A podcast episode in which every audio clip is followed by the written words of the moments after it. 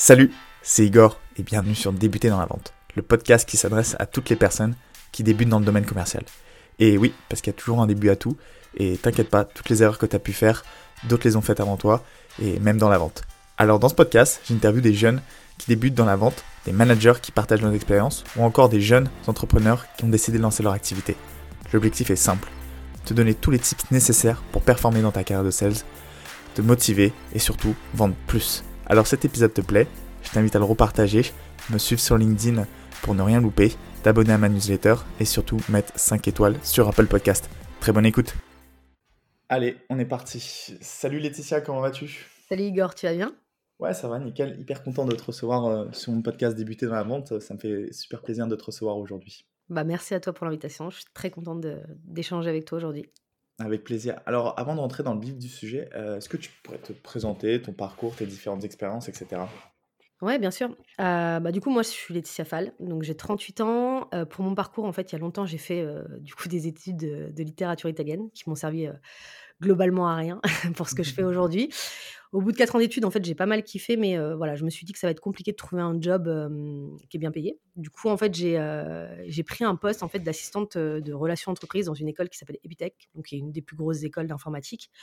Où du coup, je m'occupais en fait de mettre en place bah, du coup des partenariats avec des entreprises pour permettre aux jeunes en fait de trouver leur job. Donc voilà, donc je suis restée cinq ans dans cette boîte j'ai évolué et surtout en fait j'ai pu côtoyer en fait pas mal de start donc des startups comme Melty ou Docker etc et ça m'a donné envie en fait de rentrer dans ce monde là et je savais pas trop ce que je pouvais y faire parce que moi j'ai pas de diplôme d'école de commerce etc et j'ai un collègue en fait qui me dit bah tu devrais regarder en fait les postes de business developer et, et du coup j'avais pas forcément la moindre idée de ce que c'était mais voilà je fais une recherche sur Indeed et là je trouve en fait l'offre d'un type qui, qui était venu en fait pitcher son, son projet en fait à Epitech je le contacte, je lui dis que je suis intéressée pour, euh, pour échanger sur le job. Et là, en fait, il me dit qu'il cherche en fait à reconstituer son équipe parce qu'il avait perdu ses associés. Euh, donc la boîte s'appelait C-Cube et euh, l'idée de la boîte c'était de proposer en fait aux entreprises une solution qui permettait tout simplement de trouver des jeunes talents pour leur recrutement. Et donc le sujet me parlait parce que je travaillais dans le, dans le secteur du recrutement, de l'éducation, etc. Et donc je décide de le rejoindre pour aller chercher en fait les premiers clients, développer toute la partie sales. Donc, je suis restée 7 ans. Euh, j'avais jamais fait de sales avant, euh, mais du coup, j'apprends en fait dans le tas, euh, au fur et à mesure des nouveaux challenges. Et donc, pendant ces temps, bah, j'ai développé, organisé du coup l'équipe commerciale. On a vendu la boîte il y a maintenant un an, euh, un groupe qui s'appelle Hello Work. Et euh, du coup, bah, l'idée, c'est de donner un peu les moyens à la boîte de se développer. Et, euh, et du coup, maintenant, aujourd'hui, je suis en pause. Je prends un peu de temps. Je teste de nouvelles choses, notamment en accompagnant des boîtes que j'aime bien, en fait, sur des problématiques sales et notamment en partageant mon expérience, en fait, dans un, dans un podcast que j'ai lancé. Donc, c'est d'ailleurs grâce à ça que, que je t'ai rencontré, qui s'appelle Vendu, où je partage mon expérience sur, sur la vente. Voilà.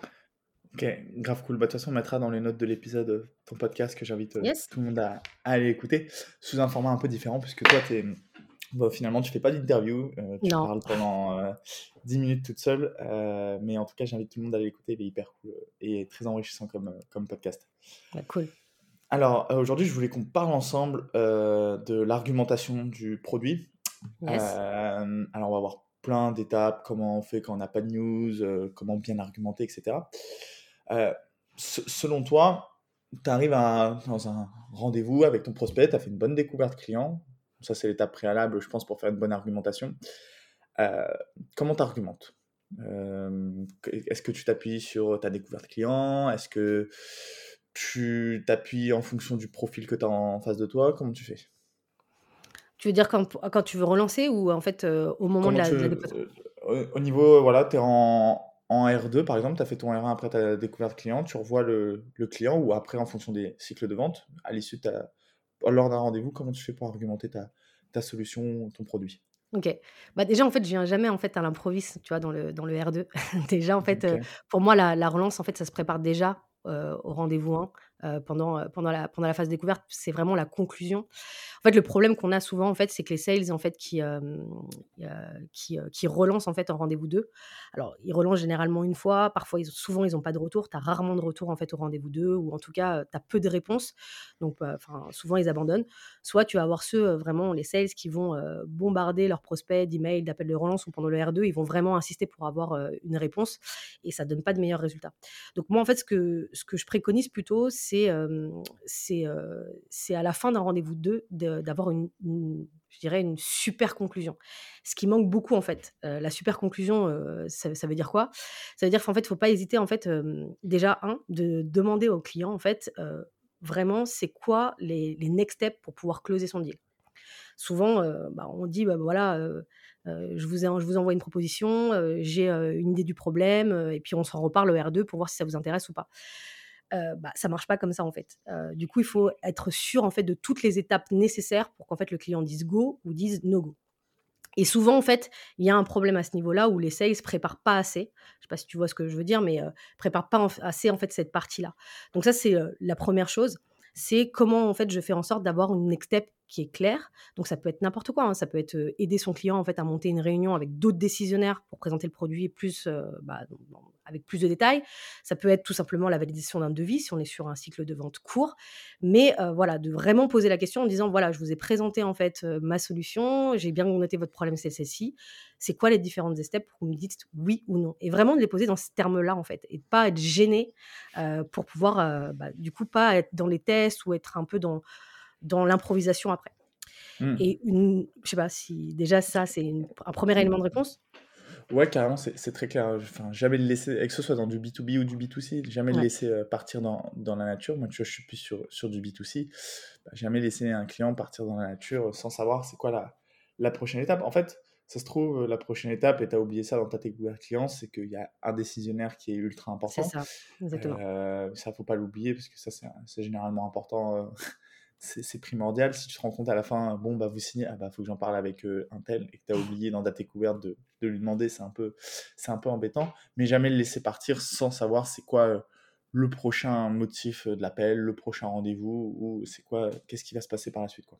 Et puis même, en fait, je dirais aussi jamais laisser partir. Tu sais, en fait, quand tu as fini un rendez-vous 1, bah, après la vie de ton prospect, elle, prend, enfin il reprend, il reprend sa vie, tu as oublié, il te connaît pas, il te doit rien, etc., etc. Et ce qui est important, c'est de savoir. Moi, je posais vraiment la question, ou je demandais à mon équipe de poser cette question-là, c'est quel est le moyen, le meilleur moyen de vous relancer? C'est-à-dire, c'est quoi le meilleur mode, c'est quoi le meilleur, le meilleur moment? déjà parce qu'en fait, ça met la personne en, en, confiance et de se dire en fait cette personne-là, elle prend soin de mon temps. Voilà. Donc déjà, en fait, typiquement, de dire à la fin d'un rendez-vous, écoutez, je sais que après, quand on va, on va raccrocher, vous allez être extrêmement débordé par pas mal de sujets. voilà, comment on fait pour, pour se contacter? Quand vous n'avez pas le temps, comment vous préférez que je vous, est-ce que vous préférez que je vous appelle? Est-ce que vous préférez un mail? Est-ce que vous préférez que je vous contacte sur LinkedIn? Est-ce que vous préférez un SMS À quel moment, etc. Et généralement, en fait, les boîtes, elles apprécient. ou même les gens apprécient tout simplement et elles te disent bah voilà écrivez-moi un message, je sais pas, à 18h ou plutôt à 19h ou plutôt très tôt le matin, etc. Et ce qui fait qu'ensuite ta relance, elle se passe bien. Et tu as un peu un engagement aussi également de ton, ton prospect qui du coup aura un peu... Enfin, voilà, se sentira pas super bien de pas te faire de réponse en fait, tu vois. donc ça, moi je pense aussi c'est vraiment une question, tu vois, à poser de manière tranquille en disant voilà, on a tous les mêmes problématiques, on est tous relancés plein de fois. Mmh. C'est quoi ton meilleur moment et c'est quoi la meilleure, le meilleur moyen quoi? Et Comment tu fais dans ces cas-là quand tu pas de news euh, Genre, euh, bon, bah, tu as tout bien mis en place avec ton client, euh, tu as fait tout ce qu'il fallait, et puis, bah, comme beaucoup de clients peuvent le faire, ils font le mort, et puis impossible de les avoir, pas de rien du tout. comment tu fais dans ces cas-là, toi? Bah, en fait, du coup, pour moi, le meilleur moyen, c'est, bon, nous, ce qu'on faisait, c'était une séquence d'emails qui était extrêmement qui avait été testée, retestée plein de fois etc. Donc une séquence de mails spécifiquement pour les relances. Donc de la même manière qu'on peut avoir des séquences d'emails pour de la prospection, bah, on avait exactement la même chose pour la partie relance. Donc c'était à peu près 4 à 5 mails. Donc en fait qui démarraient alors en fait en fonction de la de quand est-ce qu'on les envoyait, ça dépend, de de la cible. Moi, j'avais deux cibles différentes. J'avais une cible qui était, très sensible du fait qu'on la relance pas trop souvent, euh, genre tous les jours, et une autre cible qui était beaucoup plus, euh, plus tranquille. Donc, euh, tu vois, on avait des temporalités différentes. Et donc, le premier mail, en fait, il commençait déjà juste après le rendez-vous. ça, c'est important, c'est-à-dire que après, le après le meeting, on faisait un email récap avec un, la problématique du client, les principales solutions qu'on a proposées et les next steps clairs. C'est-à-dire que toutes les next steps dont on avait parlé, on les mettait pour moi, en fait, c'est déjà une première garantie de faire, de pas te faire ghoster en fait à la par la suite. En fait, ça montre au client qu'on a compris le problème. Voilà le plan d'action et il n'a pas besoin de réfléchir. Bon, évidemment, si tu n'as pas de réponse à ce moment-là, on faisait un email quelques jours plus tôt, pardon, quelques jours plus tard, euh, donc un email de follow-up, euh, où si on n'avait pas de réponse, on disait bah voilà, euh, typiquement, j'imagine que vous n'avez pas le temps, vous m'avez pas fait de retour, est-ce qu'on est OK là-dessus, etc. Voilà. Si on n'a toujours pas de réponse, on faisait un troisième email où là, on parlait plus en fait de l'offre, on parlait plus du produit, mais par contre, on allait donner une ressource, un conseil, vraiment un truc qui allait vraiment servir en fait au prospect. Euh, ça pouvait être une vidéo, un article assez quali, qui déjà était une première réponse au problème qu'on avait identifié ensemble si on n'avait toujours pas de réponse, généralement, là, on commençait déjà en plus à avoir un, tu vois, juste ne serait-ce qu'un merci, c'est cool, euh, je l'ai lu ou je vais le lire, etc. etc. Donc déjà, tu as, de nouveau un point de contact. Euh, ensuite, bah, si tu n'as toujours pas de réponse, on avait un quatrième mail où là, on commençait un peu à durcir le ton, il faut le dire, hein, parce qu'on est, enfin voilà, quand je dis durcir le ton, c'était euh, bah, surtout on le faisait surtout si on avait déjà prévu des actions et que bah, la personne nous avait vraiment ghosté. Et là, on disait par exemple, bah voilà, qu'on n'a pas de nouvelles, euh, qu'on comprend pas trop ce qui se passe, et on invitait en fait le client à, du coup, à se sentir à l'aise. Donc on disait, bah sentez-vous à l'aise de nous dire euh, que vous êtes plus intéressé. Euh, comme ça, ça nous permet de gagner du temps. Mais vraiment dans ces termes-là, tu vois. Et généralement, après ce mail-là, c'est bah, un mail où les gens bah, soit se confondent d'excuses, soit prennent carrément leur téléphone et t'appellent pour dire vraiment je suis désolé, je suis débordé, etc. Si évidemment ils sont intéressés par, par ton produit. Et on avait un cinquième mail que bah, tu vois de la même manière qu'on peut faire dans la prospection de rupture où là on disait bah voilà on n'a toujours pas de nouvelles. Et donc, du coup, on dit qu'on va arrêter de, relancer, qu'il doit avoir un problème ou qu'il n'y a plus d'intérêt pour, pour la solution, pour le produit, et qu'on va arrêter de l'importuner. Donc voilà, vraiment avec tout ça, généralement, qu'on ponctue. évidemment, on faisait des, calls à côté, euh, ça pouvait être aussi également euh, du LinkedIn à côté, etc. C'était rare en fait de pas avoir de retour, tu vois. Soit un retour qui pouvait être bah, j'ai pas le temps, soit un retour où c'est pas le moment, rappelez-moi dans un mois, ou euh, bah, c'est peut-être une question de prix et j'ose pas vous le dire, etc., etc. Mais déjà, en ayant un process clair comme ça d'email et de les tester, ça permet en fait d'avoir très peu de non-retours. Mmh. Ouais, hyper intéressant. C'est vrai qu'elle était quand même hyper. Euh, enfin, elle était bien mise en place, dans hein, votre campagne de, de Ouais. À partir du moment où tu avais fini le rendez-vous, ben, c'était c'était lancé, c'était là. Ok, et elle allait jusqu'à combien de temps après le, le rendez-vous avec ton prospect? En fait, du coup, le premier mail, il partait déjà le premier jour. Tu vois, par exemple, j'ai rendez-vous à 10h, euh, et bah, du coup, à 14h, tu reçois le premier mail. Et là, du coup, la séquence, elle est mmh enclenchée, tu vois. Et elle était sur combien de temps cette, cette séquence? Bah, comme je te disais, en fait, ça dépend. Moi, j'avais deux modèles économiques avec deux cibles différentes. Donc, par mmh. contre, j'avais, tu vois, une cible où c'était euh, du coup euh, les responsables entreprises des écoles. Ils sont pas euh, forcément familiers à recevoir plein de mails. Ils supportent pas d'être, tu vois, trop bousculés. Donc là, vraiment, on mettait du temps, tu vois. Entre le premier et le deuxième mail, on pouvait mettre, tu vois, une semaine. Par contre, pour une entreprise, euh, qui a l'habitude, ou quand je parle entreprise, ça dépend, pas forcément les entreprises du CAC 40, mmh. mais tu vois, des entreprises comme les startups ou les PME qui ont l'habitude d'aller vite, là, tu vois, tu peux avoir un, cycle de 2-3 jours après chaque mail, tu vois. L'objectif était d'avoir une réponse. Et évidemment, tu vois, les mails, tu les, tu, la séquence, tu les positionnes en fonction, euh, bah, en fonction des actions que tu as, as prévues hein, avec, avec, euh, avec ton client. Tu as tout dans ton CRM, tu automatises tout ça et tu n'as pas trop besoin d'y penser. voilà quoi. Ouais, d'où l'importance de, de, la personnalisation euh, à chaque fois. Exactement. Et euh, tu vois, j'ai fait un podcast, alors je ne sais pas s'il sera sorti quand on sortira le podcast, euh, avec Clément Abadi, Abadi pardon, qui est SalesOps, et il expliquait effectivement comment tu fais quand tu n'as pas de news. S'appuyer sur la data, c'est ultra important. savoir ton client, imaginons, bon, je sais pas, tu démarches des restaurateurs, bah, va pas l'appeler entre midi et deux. C'est clair. Ni, ni, le soir. Euh, mais pas que. Regarder effectivement, euh, bon, bah là, tous les points de contact que tu as vus avec lui, c'était à quel moment et par quel intermédiaire. Et, euh, et en fait, il faut pas hésiter à, aller carrément plus loin. Alors, sans non plus rentrer dans la vie privée des gens, mais bon, bah, si tu fais du call, ça marche pas. Des fois, le SMS, le WhatsApp, ça marche, très bien, exactement, ouais. Mais ça, par contre, tu vois, c'est ce que je te disais avant, tu sais, de demander par quels moyens ils aiment. Parce que par contre, ça peut mmh. aussi faire l'effet inverse, tu vois. Mmh. c'est déjà arrivé que j'ai des sales qui m'ont dit, ouais, j'ai envoyé un texto. Bon, tu vois, la DRH, elle n'a pas trop apprécié. Tu vois, ça dépend en fait du poste, du niveau du poste et de la génération, tu vois. Donc c'est mmh. important quand même de demander avant, tu vois. Ouais, bien sûr. Oui, tu vas pas envoyer un. Même, je sais pas si un restaurateur est forcément sur LinkedIn, mais effectivement, des fois, on se rend pas compte. Par exemple, WhatsApp, c'est quelque chose qui est de plus en plus en, mmh. vogue, enfin, qui est de plus en plus utilisé. Ça se trouve, en fait, la personne n'utilise pas du tout ses messages, elle est tout le temps sur, euh, sur WhatsApp. Et, euh, et, donc, aller chercher sur WhatsApp, bah, c'est possible. Ça peut être une euh, bonne solution, exactement, ouais. Carrément. Et puis, tu, et puis, tu vois si la personne a vu ton message ou pas. Mmh. Donc, là-dessus, ça peut être grave cool. là, j'aimerais qu'on revienne sur la partie un peu plus opérationnelle face à un client. Mmh on dit souvent qu'il ne faut pas sortir, euh, vider son, son chargeur, euh, on va dire, de tous les arguments. Et on prend l'exemple d'une voiture, euh, je ne sais pas, elle est tant de puissance, la climatisation, elle est comme ça, il y a le Bluetooth, etc. pourquoi il ne faut pas vider son chargeur, selon toi? Quand tu as un rendez-vous client? Ouais. Bah, pour moi, parce que ça va te permettre d'être des arguments, en fait, notamment pour tes relances. Parce que tes relances, généralement, ça va jamais être un truc où, enfin, c'est rare, tu vois? Où tu présentes ton offre et après ils me disent: «Ouais, c'est génial et je signe tout de suite» et tu closes ton deal. Donc en fait, pendant tes relances, tu vas avoir, en fait, bah, voilà, des munitions, du coup, que tu vas, que tu vas sortir, en fait, pour permettre, justement, de pouvoir donner envie, en fait, à ton client de collaborer avec toi par exemple, justement, tu vois, dans, les relances, parce qu'on a parlé de comment faire, tu vois, avec des séquences de mails, etc. Mais, c'est, mais ce qui est important, c'est qu'est-ce que tu vas mettre dedans, en termes de contenu, tu vois. Et donc, pour moi, en fait, dans les relances, ce qu'il faut éviter de faire, c'est, euh, tu vois, de, pense que ton produit, ton offre, etc., t'en parles pendant ton rendez-vous 1. Ensuite, ce dont il faut parler, il faut un peu s'éloigner de ça et plutôt te donner des exemples. Envoyer euh, en fait un max en fait de retours d'expérience avec des clients qui ont la même problématique que, celui avec qui tu parles. Ou tout simplement, moi, tu vois, un truc que je faisais beaucoup aussi également, c'est de proposer directement de mettre en contact avec un de ses, ses clients, tu vois, de dire, bah voilà, avec mon client euh, euh, A, voilà, j'ai fait ça, il a la même problématique que vous.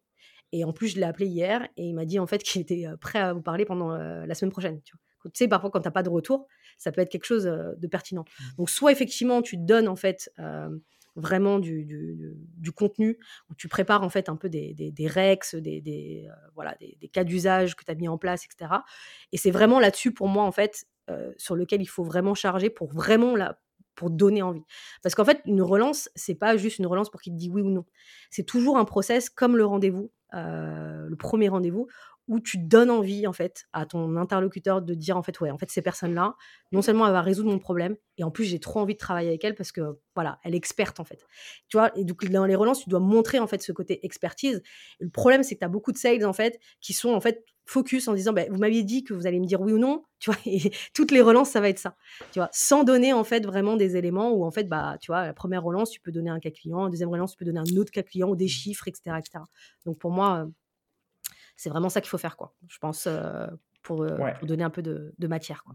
Ouais, toujours apporter une valeur, une valeur ajoutée et toujours, effectivement, bah, enfin, je trouverais ça horrible qu'on m'appelle et qu'on me dise, bon, bah, vous achetez ou vous achetez pas. Enfin, on ne dit pas comme ça, bien évidemment, mais c'est un peu, c'est un peu horrible. Et généralement, si je t'ai pas répondu, c'est que, bah, en fait, il y a quelque chose qui va pas. Ouais, et, alors peut-être, euh, oui, tu peux appeler pour savoir s'il a des questions, etc. Mais toujours apporter une petite valeur ajoutée. tu vois, c'est pour ça que des fois, c'est de bien pas trop en dire, tu vois, de rappeler, de dire, voilà, en fait, par rapport à ce qu'on s'est dit, effectivement, j'aimerais rajouter ça ou apporter un petit peu de valeur ajoutée.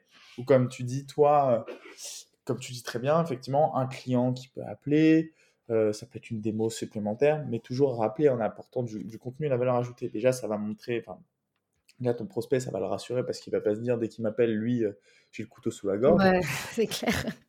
Et de deux, ouais, grave. Et en plus, ça va lui permettre, euh, effectivement, il va dire, putain, lui, il est motivé, c'est peut-être ce qu'il me faut, finalement, il a raison, il met quand même en place pas mal de choses, ça me rassure. généralement, le client, ça le, il n'a pas l'impression de se faire, de se faire avoir si le commerce, enfin, le sales, il met tout en place pour. ouais, en fait, et en fait, il a l'impression que c'est une. Tu vois, parce qu'on dit souvent, hein, tu vois, la phase de découverte ou le premier rendez-vous, ça doit être un moment agréable pour, le, pour ton client, tu vois. Ça doit être un, moment d'échange. Et donc, ça doit continuer, tu vois. Ça peut pas être un truc où il a passé un bon moment et après, toutes les relances, comme tu le dis, c'est un moment euh, où il est saoulé, tu vois.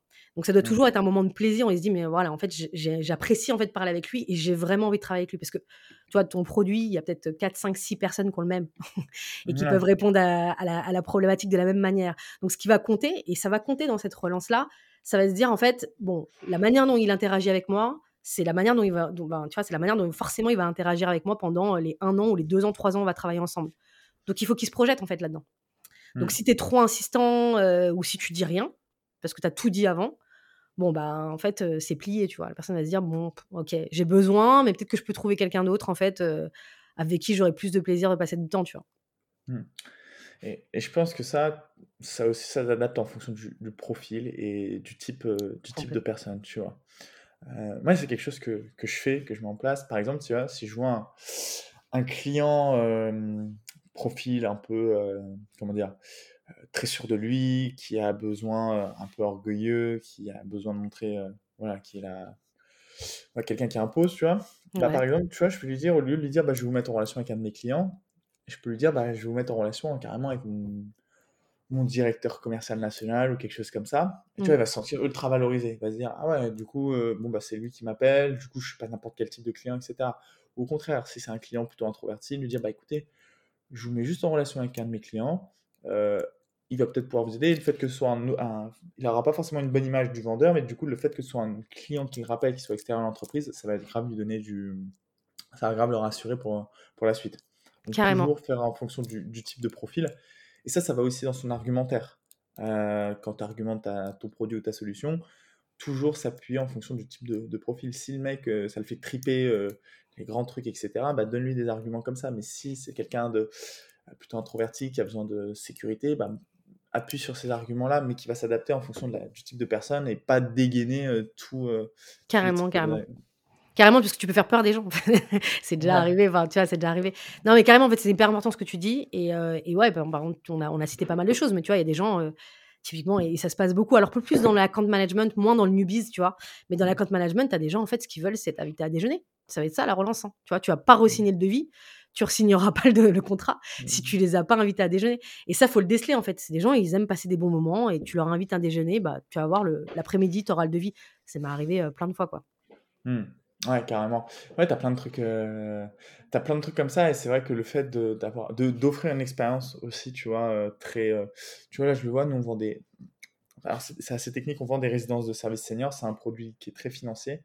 Ouais les gens ont du mal à acheter. Et en fait, euh, un truc tout con maintenant, c'est on les emmène, euh, je les emmène sur place et je leur montre comment ça se passe, la vie euh, là-bas, et on mange ensemble là-bas. Déjà, tu manges, donc tu as forcément un lien, parce que tu parles pas que business pendant ton déjeuner, généralement. Ouais, carrément. Sinon, tu t'embêtes un peu.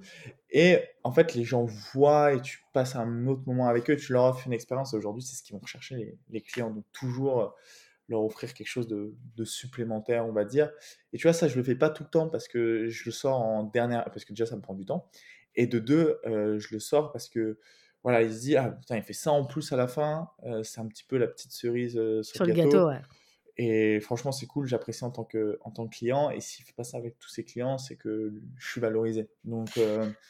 Mais du coup, en fait, tu as dit un truc qui était important parce que, tu vois, par exemple, dans la relance, quand tu as dit, ouais, il faut voir, en fait, par rapport à la personne qu'on a en face, mais il faut aussi, alors je ne sais pas si c'est une de tes problématiques, mais moi ça pouvait l'être, c'est de te dire en fait, bah, tous les deals que tu as, bah, ça va pas être le même panier, ça va pas être, mmh. tu vois, en termes de, ça va, tu vas pas avoir la même, le même apport. Et donc, tu vas savoir en fait qu'est-ce que tu vas mettre comme effort dans la relance, tu vois. Et donc, par exemple, là, tu vois, ton, ton, déjeuner, la visite, etc., tu vois, c'est pour un client en fait où tu sais que tu as un taux de conversion hyper, hyper élevé parce que tu as toutes les étoiles qui sont, qui sont, enfin, tu as tout qui est ouvert plutôt. Mmh. et du coup, tu sais que tu vas closer le deal, que tu as beaucoup de chance, que c'est ton client idéal, etc. Pour d'autres trucs, tu vas mettre un peu moins d'énergie, etc. Et ça, je pense que c'est important aussi également parce que tu peux t'essouffler aussi à relancer en fait les clients ou en tout cas à, mettre la même énergie dans les closings euh, avec, les, avec tous les clients, euh, tu vois.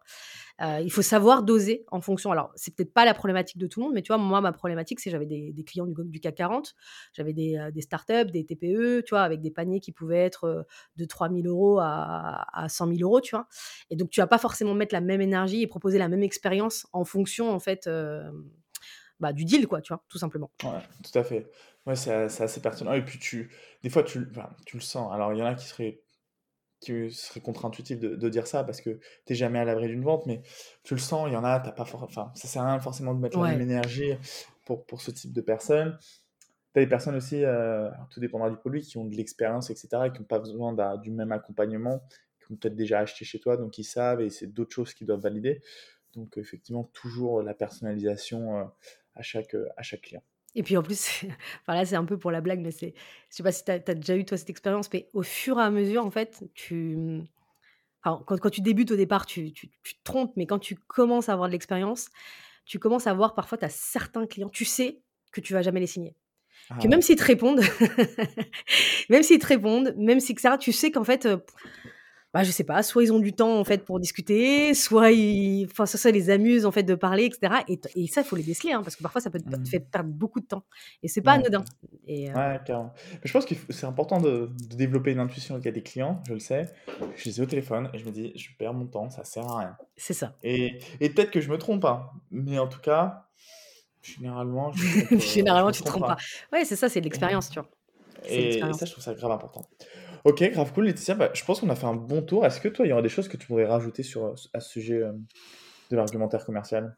Hem, en fait, moi, le le truc, par contre, je pense qu'on on n'a pas discuté et je pense que c'est important quand même à avoir en tête. Alors, on va pas mettre, heu, Mmh mh. beaucoup de temps, mais ça tu vois, ça va être, comment suivre tout ça? Parce que, tu vois, c'est bien d'avoir la stratégie, de savoir, Ouais, OK, comment tu, ce que tu fais, quel contenu tu mets et cetera.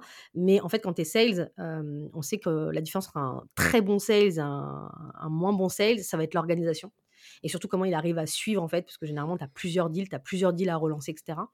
Heu, donc ça veut dire comment en fait tu tu traces en fait toutes les actions que tu mets en place, comment tu traces aussi également, heu, les résultats que tu as pu avoir, comment, heu, tu aussi également, bah, du coup généralement on utilise le CRM et cetera, mais tu vois, souvent il y a des gens, ils vont faire des choses de manière machi machinale de manière machinale, tu vois? En disant: «Bon voilà, je je le je le relance et cetera», mais ils font pas un retour en arrière se dire: «Mais en fait, est-ce que ça marche ce que je fais?» Tu vois? Mmh. Est-ce que mon mon cycle de vente il réduit? Est-ce que j'ai des réponses, rapidement? Et cetera, et cetera. Donc, en fait, pour moi, le le seul truc que je rajouterais, c'est que, bah, quand on a mis en place la stratégie de relance, quand on sait ce qu'on va mettre comme contenu, en fait, pour relancer des boîtes, bah, il y a un moment donné, c'est comment tu suis, tout ça, comment tu arrives à mieux t'organiser, comment tu arrives à traquer et surtout comment tu arrives à avoir un retour d'expérience, te dire: «OK, en fait, ce que je fais, ça marche bien» ou «En fait, je peux faire beaucoup mieux, je peux mieux optimiser» et cetera et je pense, en fait, moi, ce qui m'avait beaucoup aidé, hein, c'est de parler avec tous les autres, tous les autres, heu, head of sales en fait de d'autres boîtes pour voir en fait ce qu'ils mettaient en place et cetera, pour réduire parce que le sujet c'est toujours réduire son cycle de vente quoi. Donc voilà, heu hyper très bon tips, pour finir à ce sujet-là. Alors je vais te poser une dernière question que que je pose à tous mes invités. La première, c'est qu'est-ce que tu aurais aimé savoir toi, quand tu as commencé dans le domaine commercial? Ce que j'aurais aimé savoir, alors je pense que ce que j'aurais aimé savoir c'est qu'il faut pas forcément, nécessairement travailler plus pour faire plus de chiffres. C'est une erreur que j'ai fait pas mal les premières années. En fait, je travaillais beaucoup plus, enfin dès que mon objectif ou le chiffre d'affaires augmentait, je travaillais beaucoup plus ou je demandais à mon équipe de bosser plus. Donc voilà et donc en fait, j'ai appris tout simplement ce que j'aurais voulu savoir, c'était que tout simplement, bah, voilà, que la vente, c'est des méthodes, c'est des process, c'est des investissements aussi, dans des outils, dans des produits pour, heu, pour automatiser et qu'au au fur et à mesure du développement de ta boîte, bah, tu dois, voilà, faire un un un ri un enfin, je sais pas comment quel mot utiliser, mais tu dois refaire en fait un un benchmark de tout ce qui existe pour pouvoir mettre les solutions et pas forcément travailler plus. Donc voilà et et voilà, pour moi, ce serait vraiment ça, c'est que la clé, elle réside sur, la bonne organisation, sur des proci sur des process, sur, sur les bons outils et cetera. Donc voilà, voilà ce que j'aurais voulu savoir en fait, heu, quand j'ai démarré, heu, ça m'aurait fait gagner beaucoup de temps. Voilà. OK et là, sur, heu, les prochains mois, prochaines semaines, c'est quoi les points sur lesquels tu souhaites progresser? Alors, OK. Bah, comme je Mmh. suis un peu en en pause et là, je fais des que des trucs qui me font plaisir, mais en fait, non, en vrai en vrai, je pense que c'est c'est pas facile à répondre, mais s'il y a un truc sur lequel je pense que j'aimerais progresser tout le temps, en fait, dans le sales, alors moi, c'est plus le management. Parce que c'est vraiment, en fait, le domaine dans la vente, le seul domaine, en fait, je pense, dans la vente où tu dois progresser tout le temps parce que tu as pas forcément les mêmes objectifs. C'est pas la même chose de faire, heu, 5 000 000 de chiffre d'affaires que d'en faire, heu, 60 000 000. C'est pas la même chose que de, heu, manager, heu heu, 20 ou 30 sales que d'en manager 100. Heu, c'est pas la même chose d'avoir, tu vois, d'avoir un business où tu fais des ventes transactionnelles ou des ventes, complexes. Donc en fait, en gros, c'est plutôt le management, en fait, je pense, dans lequel, bah, je voudrais progresser. C'est-à-dire, tu vois, d'avoir, me dire en fait que, à un certain moment, bah, j'ai vu toutes les problématiques possibles et inimaginables, de tout de du sales. C'est-à-dire que je sais aussi bien, enfin, scaler une boîte, qui fait de la vente, très courte, heu, et cetera, qui fait que de l'inbound, que de l'outbound, et cetera, et cetera. Donc tu vois, voilà, c'est plus, c'est plus ça. Aujourd'hui, je suis très bonne en outbound, mais mais en inbound, voilà, j'aurais plein de trucs, à plein de trucs à apprendre. Voilà. Très cool. Bah, écoute, je te souhaite de progresser sur, sur ces points-là. Bah, merci beaucoup. En tout cas, merci beaucoup Laetitia pour ton temps. Heu, j'étais très content de te recevoir sur, sur mon aussi. podcast. Allez écouter, heu, le podcast de Laetitia, je le mettrai dans les notes, heu, de l'épisode. Je te souhaite une très bonne journée et surtout, plein de réussite pour la suite. Bah, merci beaucoup Igor. À bientôt, ciao. Ciao.